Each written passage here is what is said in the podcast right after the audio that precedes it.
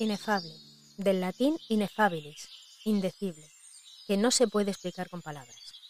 Bienvenidos a este jardín de flores curiosas, raras, inexplicables, en el que los árboles juegan a hacer música con el viento y las plantas esconden letras en sus hojas. Un jardín de curiosidades en el que planto fragmentos de cosas interesantes que recojo por el mundo. Un diario en el que reflejar lo que me asombra. Una maleta en la que guardo retazos de cultura y vida. Un lugar en el que siempre serán bienvenidos los artistas, los sabios y todos los seres cuya conversación me haga volar. Es este el jardín de una escritora con alma de sombrerera loca y una curiosidad insaciable. A vosotros, visitantes de este jardín, os debo una explicación sobre el origen de su fantástico nombre. Y no es otra que seguir la tradición marcada por los insignes Antonio de Torquemada, escritor poco conocido para lo que en realidad merece, y Julio Caro Baroja, sobrino de Pío Baroja, escritor y uno de los más afamados antropólogos que hemos tenido en España.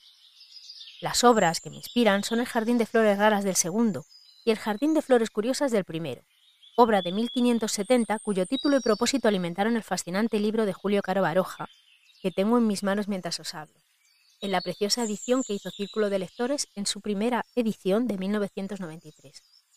En este libro de Julio Caro Baroja, que para mí merecería el nombre de tratado, ya que está escrito con el formato de los tratados antiguos, el autor habla, entre otras cosas, de disciplinas como la quiromancia, la astrología o la alquimia, de lugares como la isla de Jauja, Septentrión, y de seres como duendes, demonios y animales fantásticos. Ni que decir tiene que es uno de los tesoros más preciados de mi biblioteca.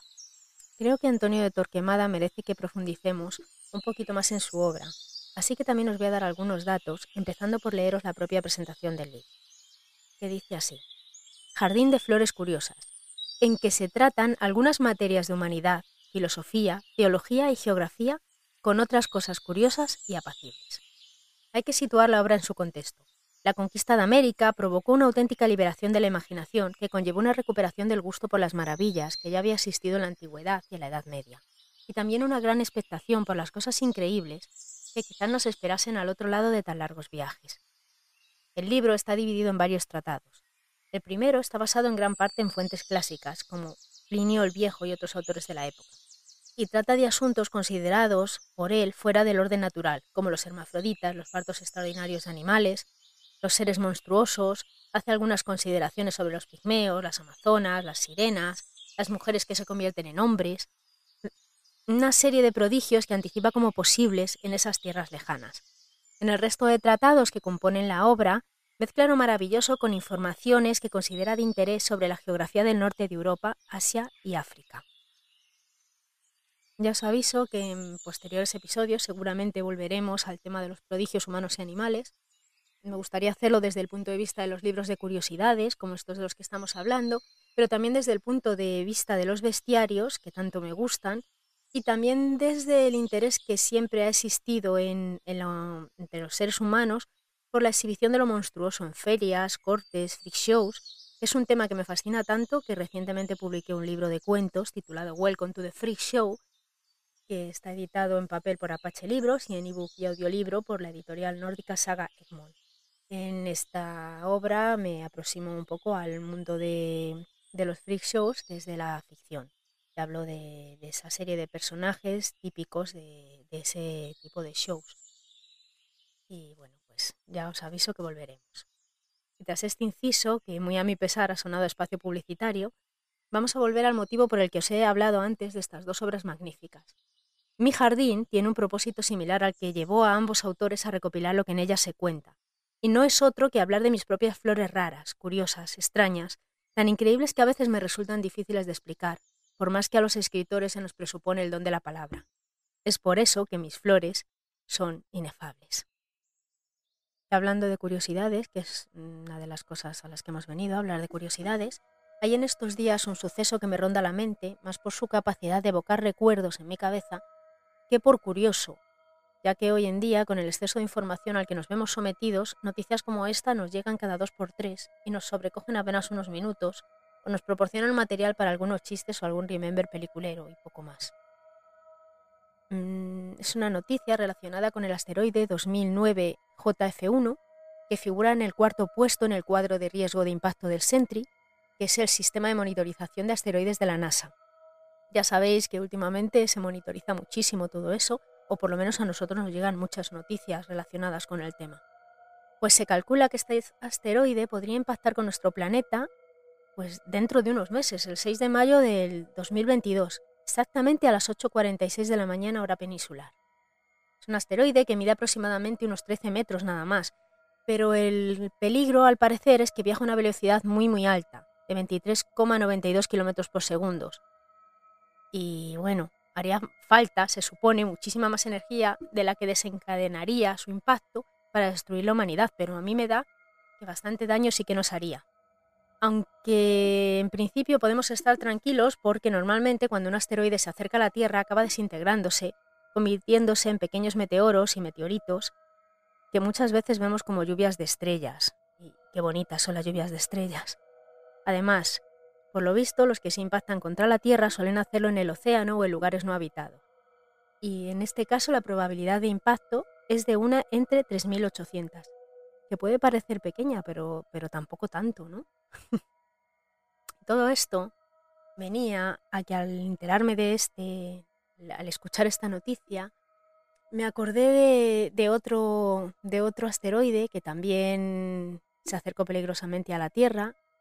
Es, ocurrió el 9 de enero del 2017 y se trata del asteroide AG13 y que al acercarse a la Tierra a mí me dejó caer un poema a su paso y que luego os leeré porque así somos los escritores, nos inspiran cosas peregrinas.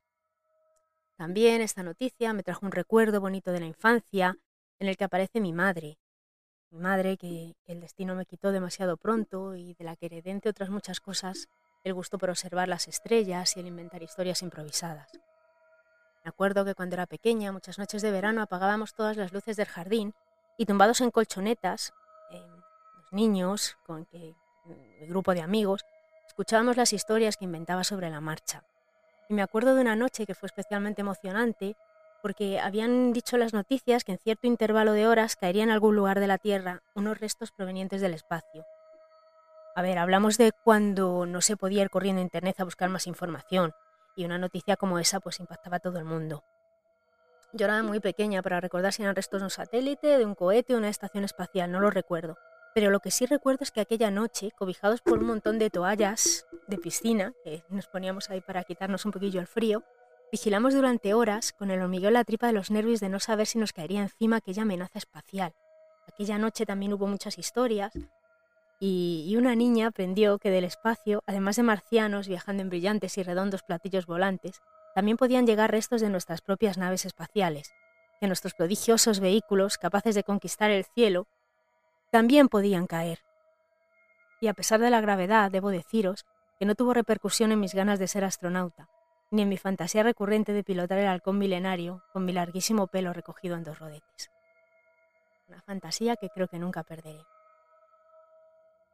Os voy a leer el poema del que os hablaba y que se titula Mi último paisaje. Y dice sí. Viernes 13.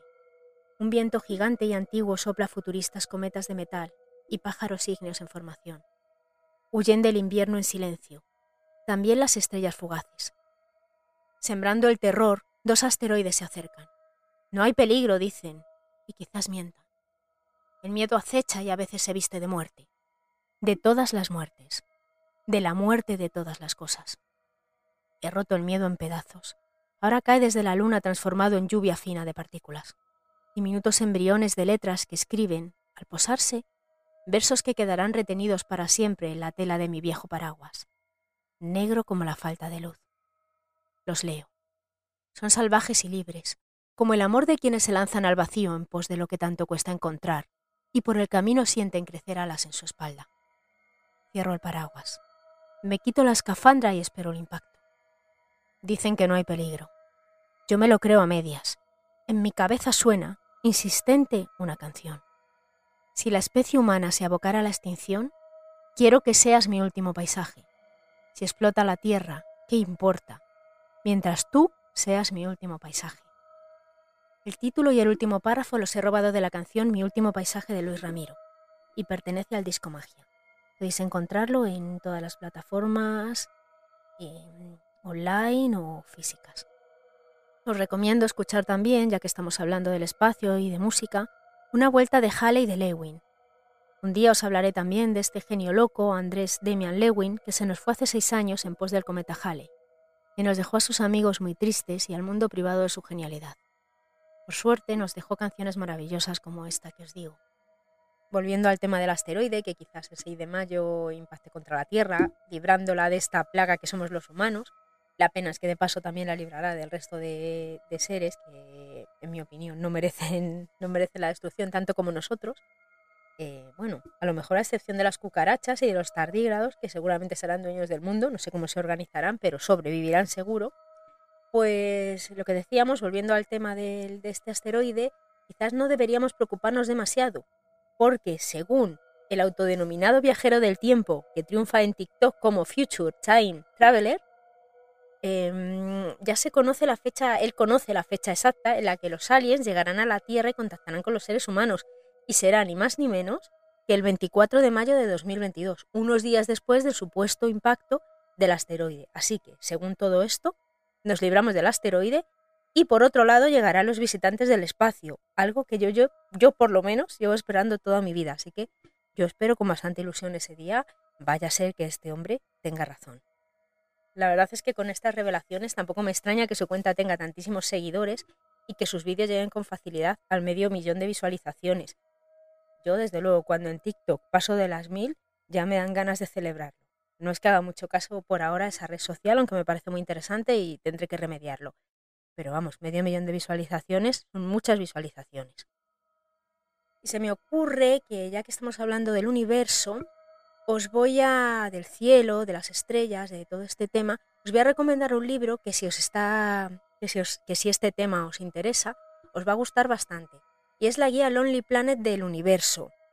Es la típica guía de viajes que, que hacen Lonely Planet acerca de ciudades y países del mundo pero en este caso centrado sobre todo en, los cuerpos planetarios del sistema solar, en el Sol, la Luna, los diversos planetas.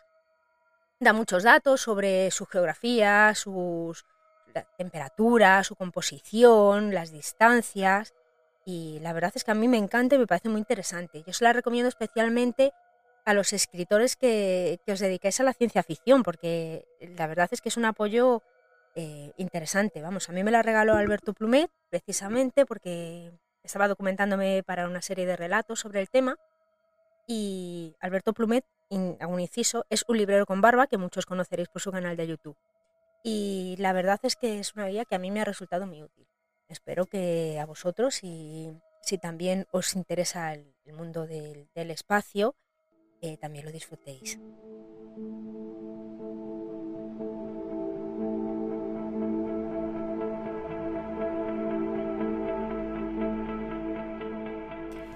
Yo siempre he dicho que una de las mejores cosas que tengo son mis amigos.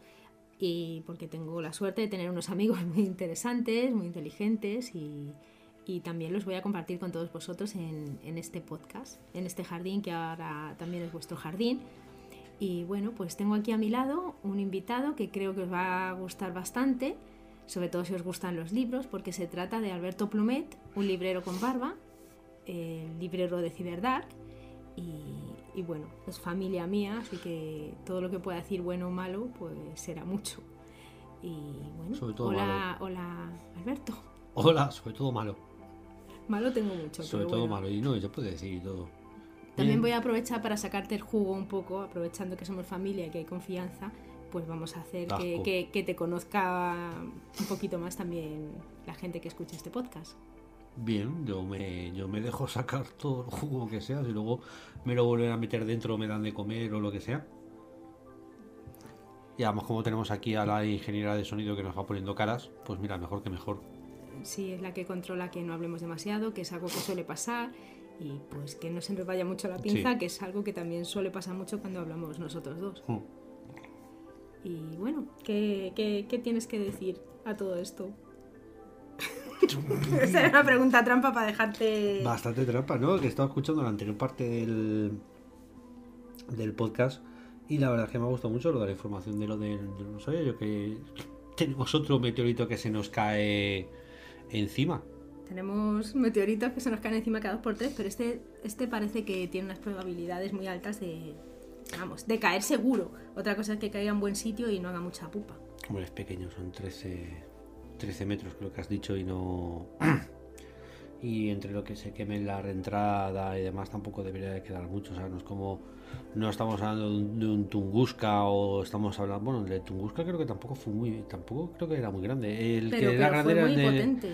sí, ese sí, y el de los dinosaurios, pasa que el de los dinosaurios ese sí era grande, ese, creo que se calcula que era de un kilómetro, Bueno, el de. Tunguska hizo tanta pupa, menos mal que cayó en un sitio que no que podía haber sido mucho peor, que dio lugar al Día de los Asteroides, que se celebra el 30 de junio. ah, pensaba que ibas a decir que dio lugar a Expediente X, No, no, dio lugar a, a que se crease el Día de, Ah, no lo de los yo. Asteroides precisamente para concienciar del peligro que, que nos acecha, para que tengamos un miedo más la humanidad. Ah, yo no lo sabía, yo, yo pensaba que era, vamos, yo, sé- yo sé que es el, vamos, me conozco bastante la historia y sé que era la idea central de todo lo de Expediente X, porque supuestamente la cosita esa negra que les infectaba y que luego el fumador hacía no sé qué, casi todavía ha venido en el de Tunguska.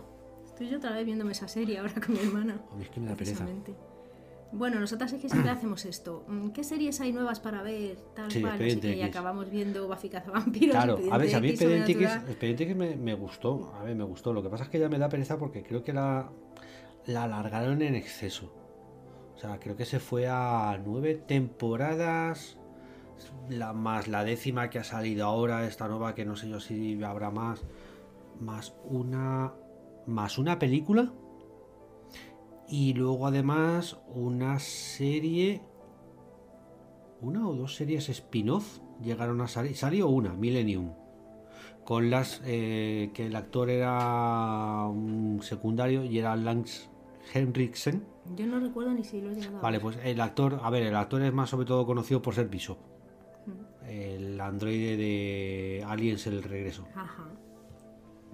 Y sé que se hicieron la esta y tal y cual, pero que la alargaron demasiado coño y al final acabó siendo el T2, el T1000 acabó siendo el protagonista. Sí, la- lo malo es que casi Robert todas las series, en cuanto tienen un poco de éxito, las alargan demasiado, pero bueno. Yo lo veré. Hmm. Si hacen nuevos, pues también lo veré, igual que me vuelva a ver los antiguos. Porque es que a mí me pones un misterio, una cosita rara de esas y ya me ya. tienes conquistada. Eh, Yo por eso prefiero Fringe. Son cinco temporadas. No me convences. Sí, conozco tu, tu estrategia para que acabemos viendo. No, a ver, porque a mí Fringe me no sé encanta. si lo conseguirás. A mí Fringe me encanta, pero ya te digo, pero que prefiero una serie que dure eso, cinco temporadas. O sea, que tenga ya un final preestablecido. Sí, para que no se le en vaya la pinza. Que tenga, que dentro de la cabeza del, del showrunner tenga ya un final. presta- O sea, tipo Los Soprano. No, ¿vale? sí, Cuando- a veces es mejor porque si no las, las tramas acaban siendo. Claro, tipo Los. Soprano o The Wire, ¿vale? Que David Simon llegó y dijo, mira, yo tenía en mi cabeza hacer esto.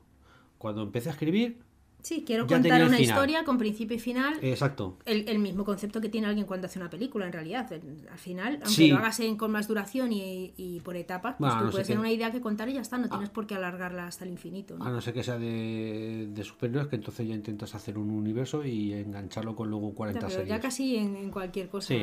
lo alargan de una manera o de otra, ¿no?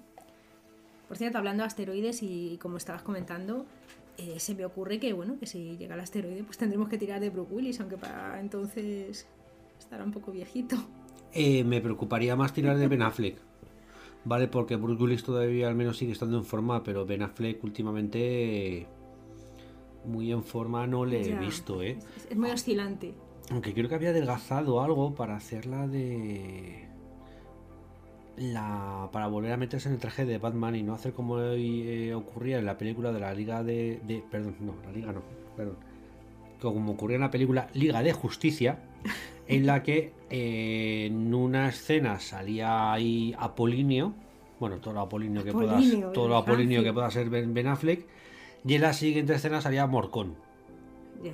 Vale, o sea, entraba en un baño con su tableta de chocolate y salía del baño eh, con la morcilla. Más la tableta de chocolate, más tres jamones, ¿Qué más cinco de paletillas. cambio en... Es lo que ocurre cuando tienes que hacer partes, y no claro. avisas a la gente de oye, mantente un poquito en, en forma por si acaso tengo que volver a grabar toda la película. Ya. Por eso entonces confío más en, Bru- en Bruce Willis que en Ben Affleck. ¿vale? Porque no olvidemos además que al final es Bruce Willis el que nos salva siempre. Ya, por eso digo que, que tendremos que confiar en Brooke Willis, que además ya Hmm. tiene experiencia, ¿no? ¿Cómo era? Era Armagedón, era la, Eh, película, sí, ¿no? el Armagedón de así, ¿no? Michael Bay. También. Sí, que era, además es el, es, es el recurrente de. Es uno de los recurrentes de la literatura de ciencia ficción, bueno, de la literatura catastrófica, de las películas catastróficas, de enviar eh, a X persona o enviar a, lo que sea a que en destruya la amenaza, dividirla Pero en tú dos. sabes que, que- que lo están haciendo, ¿no? Que se lo están planea- planteando los científicos. eh, Mm. La posibilidad de destruir un asteroide que se acerque demasiado a la Tierra. De hecho, no es que se Hay esté- proyectos ya para hacerlo. De hecho, es que va, va a haber pruebas. sí, sí, por es eso hay, va a hay haber- un va- proyecto ya que falta va a haber- experimentarlo. Va a haber pruebas. A mí el miedo, a ver, si a mí me esto me parece muy bien. El problema que me da es que hagas la prueba, ¿vale? Con un asteroide que supuestamente iba a pasar, pues como de mi casa al campo del Getafe de la Tierra, o sea, bastante lejos. Bueno, no, el campo del Getafe obvio es de mi casa. Vale, desde mi casa a, yo qué sé, a Wisconsin de distancia, o sea, lejos. Mm. Digas, ah, vamos a hacer la prueba con este que pasa lejos. Le toques, Y acaban cayendo nuevos. Claro, a ver, que todo, todos hemos jugado alguna vez con dos cervezas de más al billar. Sí. Y lo típico de dices, ¡Buah! Eh, bola roja a tronera, no sé cuánto. Y al final acabas metiendo la bola blanca y jodiendo tu partida. Y Me da miedo. acabas vete, atrayéndolo. por eso, vete a por un asteroide que pase cerca de otro planeta y cárgatelo. Pero sí, hay, pro- hay proyectos. Y de hecho, eh, Estados Unidos, creo que es Estados Unidos, sí. ¿Vale? Porque lo estuve leyendo. Estados Unidos incluso tiene una reserva estratégica de cabezas nucleares dedicadas para solamente eso. para esto. Claro. Para si en algún caso hubiera que... Bueno, o sea, que hacerlo. solo, solo tienen que proporcionárselo a a- Bruce Willis. Exacto, a Bruce Willis o a Will Smith, que también está bastante...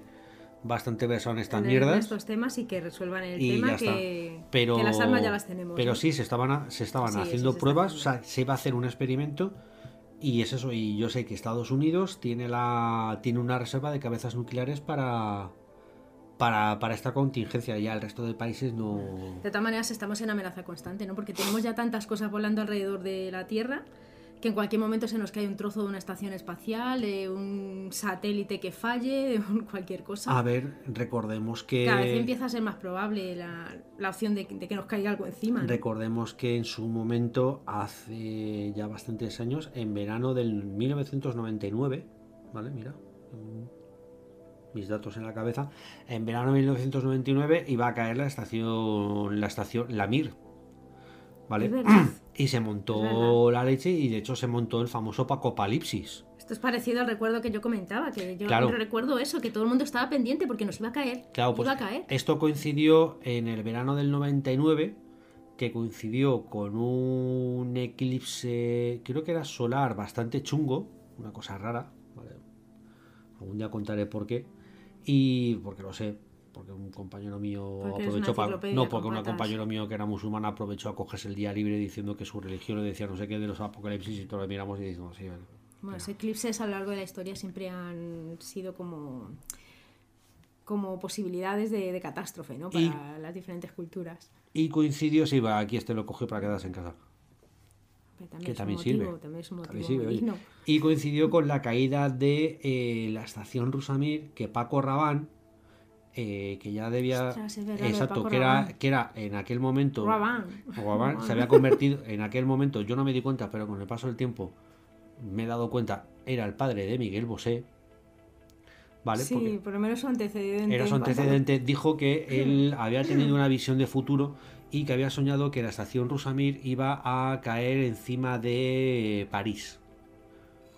Al final ni cayó la estación, vamos, la, la estación, la Mir cayó, pero ni cayó en París ni nada. Y Lo lo que único cayó que fue se- su credibilidad. Sí, eso y un montón de cervezas porque hubo un montón de gente que fue a todas, a delante de, de su tienda principal en París, a emborracharse y a celebrar el final del mundo Y delante de su que, tienda. que tiene unos diseños súper chulos, hay que reconocerlos. Pero Sí. no hay cosa más ridícula que ver un anuncio de perfume de Paco Rabanne Es que ya de- yo ya- hablado en Colonio. Yo es, que ya después, yo es que ya después de eso ya no puedo verlo sin pensar en él ahí. Ya. Ya me lo imagino envuelto en un papel Pero es que albal. además pongas la entonación que le pongas al, al apellido, si lo que va Sí. delante es Paco, Paco ya. mm, es demasiado hispánico como para hablarlo en Colonio. Creo. Pero es eso, aquí. Siempre ha habido en. Coño, ahora tienes una película que se estrena en cines, eh, Moonfall, del Roland Emmerich, que nos ha destruido la Tierra 45 veces y esta vez va sobre que la que cae sobre la Tierra es la Luna. Ya. Es que ahora también se habla mucho de qué pasaría si la luna no estuviese y, y cosas así, ¿no? Se basan, hay muchas obras basadas en eso, muchas, A ver, hay una, muchas noticias en torno al tema. la, hay una, hay una novela muy buena que no la recomiendo a nadie o a casi nadie. Menos mal que es buena. Es a ver, a ver, el, el libro es cojonudo. Es Seven Eps de Neil, de Neil Stephenson, ¿vale? Que justamente eh, parte de la premisa de eh, que de repente un día la luna desaparece. No, no sabemos por qué la luna ha desaparecido. Claro, ¿qué ocurre? Que con la luna desaparecida la Tierra se va a la mierda, literalmente. Sí. Y es una novela de ciencia ficción de cómo la humanidad intenta sobrevivir para que cuando la Tierra vuelva a ser de nuevo habitable, podamos volver a de nuevo a colonizarla. ¿vale? Y ocurren muchas desgracias. La novela es cojonuda. ¿vale? Pero es un rollo. Pero no la recomiendo a nadie porque tiene un infodumping brutal. O sea, yo me he leído esa novela y después de leerme esa novela me das una farola, dos tuercas y te construyes una estación, una estación espacial porque te cuenta todo. O sea, hace un infodumping demasiado bestia. Entonces, Es muy el, hard. es el problema que tiene Neil Stephen. Es que no llegas ni a Bueno, pero es un problema o no para cada es que lector ni- su libro. Vale, pero es que ni siquiera llega a ser ciencia ficción hard. O sea, estoy leyendo un manual de ingeniería en el que cada cinco páginas hay un poquito de literatura.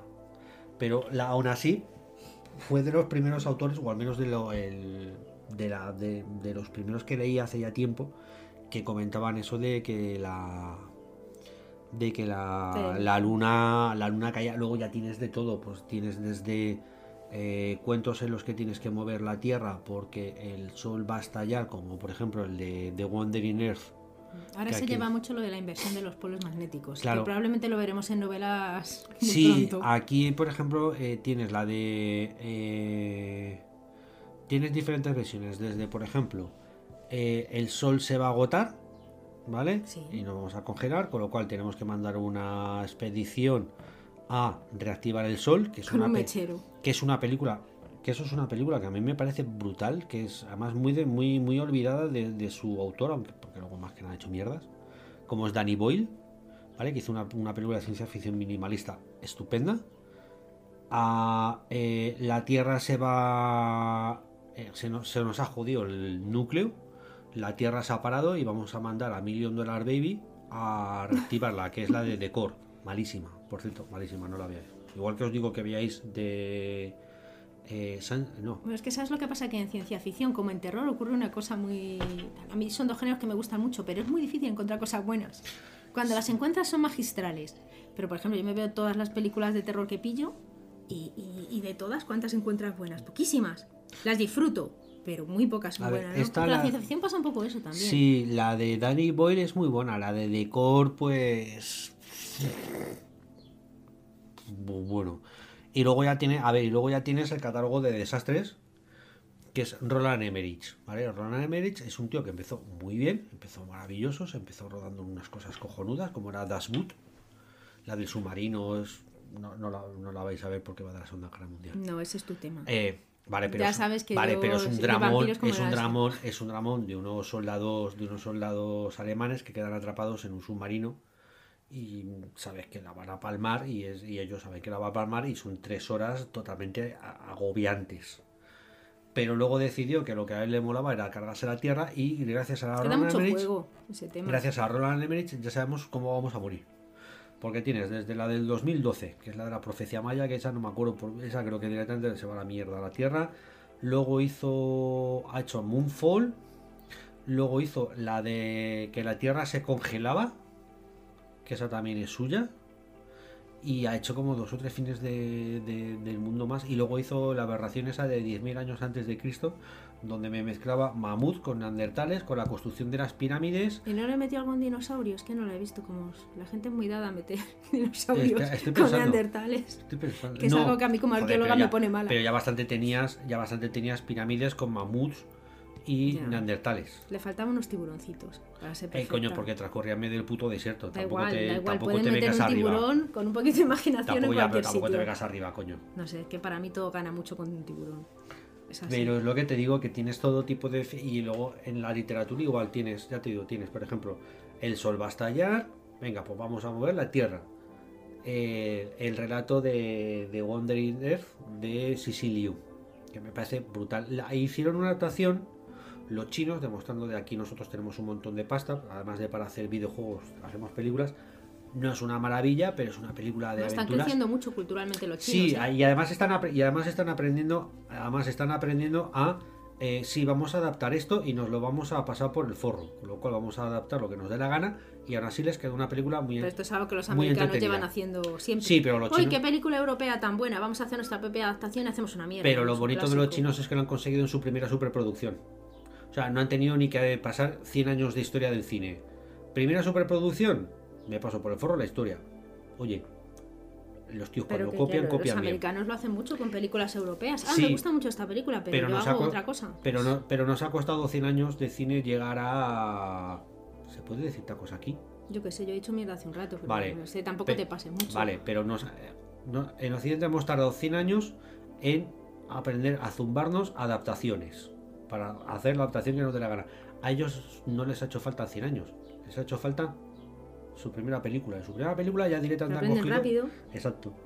Eh. ¿Qué más opciones tenemos de destrucción de la Tierra? Por bueno, tenemos la de los meteoritos, que tienes Armagedón, para los que quieran ser modernos tienes la de eh, No mires arriba, que también va sobre el Más mismo tema. de ahora mismo. Sí, se estrenó en Sí. Navidades, ahora tienes Moonfall. En novela... Es que estoy pensando... Pues lo más gracioso de todo es que la tierra nos la cargamos nosotros y ya está. Ya. No nos hace falta nada. En novela no, no recuerdo yo así, pero novela, a ver, pero en novela nos cargamos la tierra. Hay un montón de cosas. Hay Sí. muchas, ahora no se me viene el título solamente, pero yo he leído muchas cosas Mm. relacionadas con catástrofes que, que van a acabar con la humanidad. Pero ya te digo que en mi opinión la humanidad nos la cargamos nosotros solos. Sí. No necesitamos Bueno, ahí ya, tienes, ahí ya tienes a Kim Stanley Robinson con todos los libros que él tiene de ciencia ficción, sobre todo futuristas, los últimos que ha sacado. El Ministerio del Tiempo y creo que es 2120, donde ya lleva la ciencia ficción a un siguiente escalón. Las Torres del Olvido, también hay otro libro de. Ese no sé si es de Benford, ¿vale?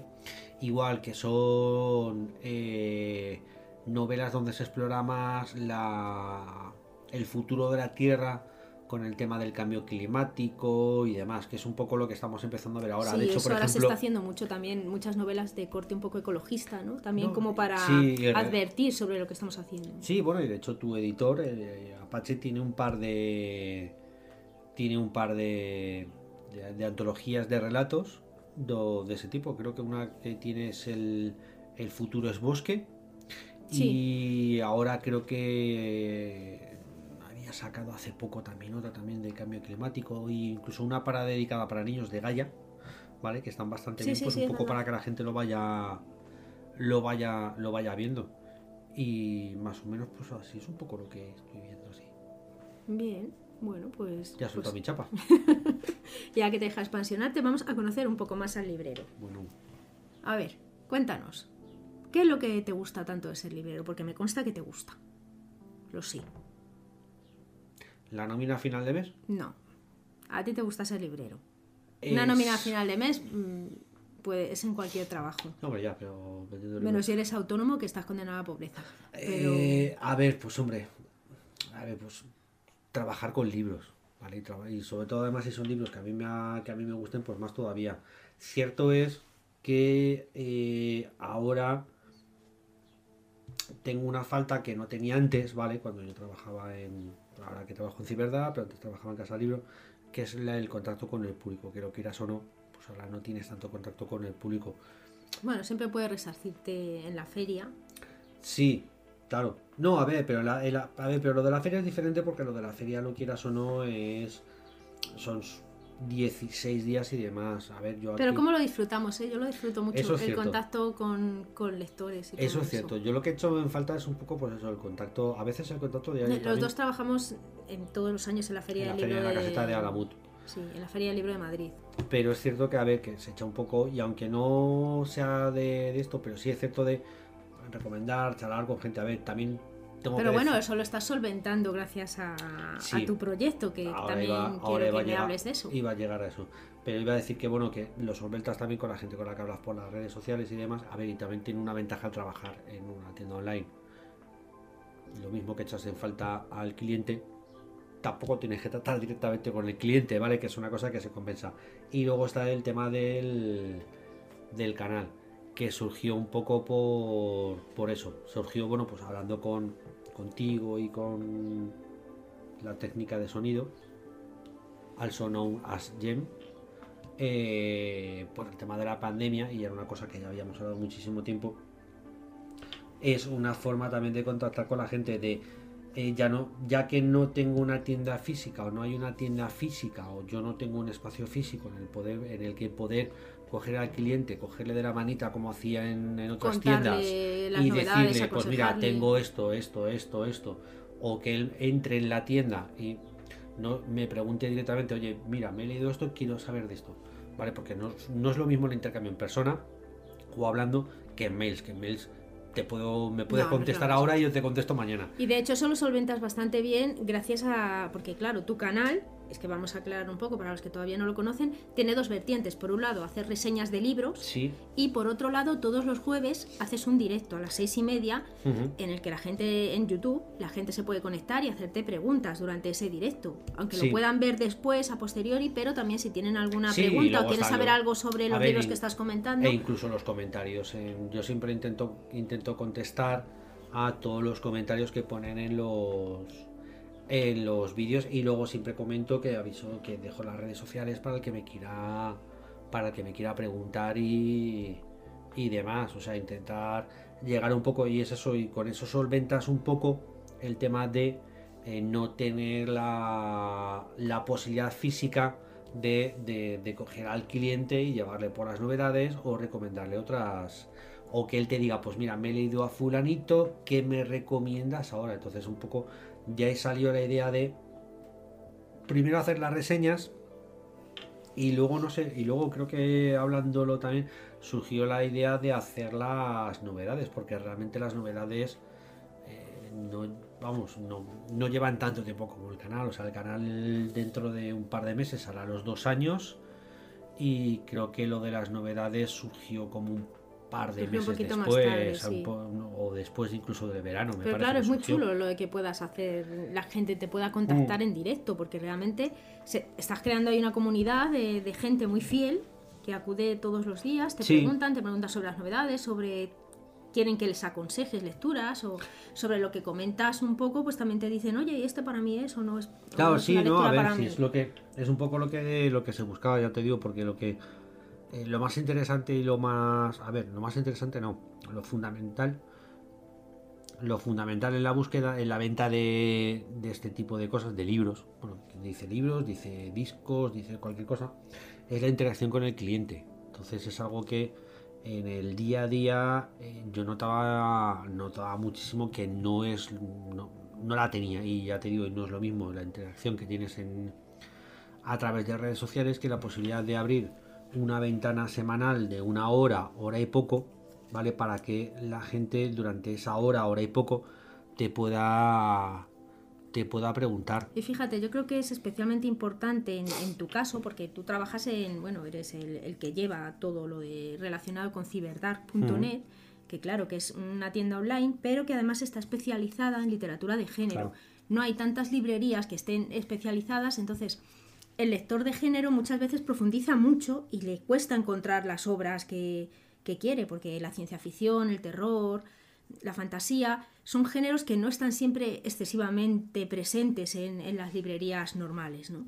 Entonces, una vez que se leen esos libros que están eh, presentes de forma más fácil en, en las librerías tradicionales, eh, después les cuesta profundizar más e ir más allá, ¿no? y llegar a esos otros libros que no están tan, tan a la mano, como si dijésemos. El Cuando entras en. Claro, El catálogo de fondo. Claro, a eso me refiero. Entonces, es, sobre esos libros que están en ese catálogo de fondo, como tú lo llamas, es más difícil conseguir información muchas veces, por mucho que exista Internet. Hmm. Entonces ahí también cumples esa función, ¿no? Informarles sobre ese tipo de, Sí, de obras. pero claro, a ver si por eso se hizo todo esto, para que la gente pudiera, por más que nada, eh, acceder a información, ya que, joder, a ver, yo conozco gente que trabaja en sitios generalistas que tienen muy buenos conocimientos, pero claro, pero a lo mejor el de Sevilla no puede venir a preguntarle al de Madrid. Claro. Entonces, bueno, pues la idea, la idea ya no solamente la información que yo pueda dar a través de la tienda, ¿vale? que en la tienda la información siempre va a estar más orientada a la venta, realmente, que la información que yo pueda dar a través de mis redes sociales o de mi canal, que está más orientada a... Es más personal. Más que más personal, más orientada a la información de, pues mira, si has venido de leer a Fulanito y Fulanito te ha gustado, pues prueba por Menganito y Zuntanito. Claro, eso me si refiero, que es más fulanito, personalizado. si fulanito no te ha gustado, vale, que es un poco lo que, lo que se suele hacer en las, en las librerías normales, que es la idea que yo tenía de abrir esa, de abrir esa ventana, ¿vale?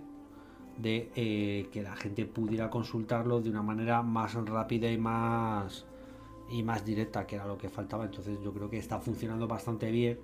¿vale? De momento el canal, el canal no va mal, ¿vale? Poquito a Bueno, poquito. va creciendo día a día. Claro, va creciendo, a ver, que muchísimo. no es un canal de vídeo, a ver, no es un canal de videojuegos, no y es que es un canal de cultura y esto es Somos conscientes de que la y esto cultura es es España, cultura. vale, y esto es España. Exacto. Entonces, pero bueno, pero oye, pero poquito a poquito pues ir llegando a la gente y encontrando nuevas formas de ponerte en contacto con ellos y de dar a conocer pues o de llegarles y darles la información que ellos necesitan o que ellos quieran. Muy bien. Pues ahora para finalizar, lo que sí que estaría muy bien es que nos dijeses eh, cómo contactarte, cómo llegar a tu canal, Eh, redes, lo que quieras comentarnos acerca de este tema. Pues el canal tú llegas, pones eh, www.youtube.com y en el buscador pones un libro con barba y ya te sale. Es que no me sé la esta. Y en creo que en, en Twitter pones Alberto Plumed y ya te salgo. Y en Facebook también te salgo como Alberto Plumed o pones Ciberdark y ya está. Instagram, TikTok. Eh, creo que es todo un, en Instagram creo que es Alberto Plumed y en TikTok creo que estoy como un libro con barba, no lo sé, o estoy como Alberto Plumed, no lo sé. Déjame un segundín. Yo creo que estás como un librero con barba, fíjate lo que ¿Sí? te digo. Voy a ver TikTok y te lo digo. Pues, Tengo así- quitado Parte 2 No. del Mira, me acaba de salir una- un resumen de una de una chica que también sube libros. Pero es que no sé cómo estoy. Ah, sí, estoy como un libro con barba. Que por cierto, están, están estaban resumiendo Cazadores de Sombras, por Dios. Ya. Una cosita, si hacéis eh, cosas, no reseñéis Cazadores de... Y hacer un resumen de cómo os hay que leer esa mierda. Librero, cada autor, cada libro tiene su lector. A uno le gustan unas cosas, a otros otras, y Ya. eso es así. Y hasta aquí el primer episodio de este Jardín de Flores Inefables. Espero que os haya entretenido o que os haya hecho gracia o que, bueno, pues por lo menos os haya hecho pasar un buen ratito de alguna manera. No tengo clara la periodicidad ni la duración de los próximos capítulos. Eh, la duración sobre todo dependerá también de si he invitado o no. La periodicidad dependerá de mi tiempo, de la pereza. Dos razones de peso que, que, bueno, admito que existen. Si no queréis perder los siguientes episodios, es decir, si sois lo suficientemente descerebrados como para disfrutar de este jardín de curiosidades, suscribíos en vuestra plataforma de podcast favorita. A mí me haría muy feliz saber que me habéis acompañado, así que también podéis comentar o buscarme como Margo Izueta en las redes sociales. Y si tenéis alguna duda sobre lo que os he contado, también podéis preguntarla a través de cualquiera de esos canales. Quiero dar las gracias a Yengo Izueta por estar a los mandos del sonido y a Alberto Plumet, un librero con barba, por acompañarme en este primer paseo por el jardín. No olvidéis buscar su canal en YouTube, poca gente sabe más que él de libros. Y también te doy las gracias a ti por visitarme. Hasta pronto.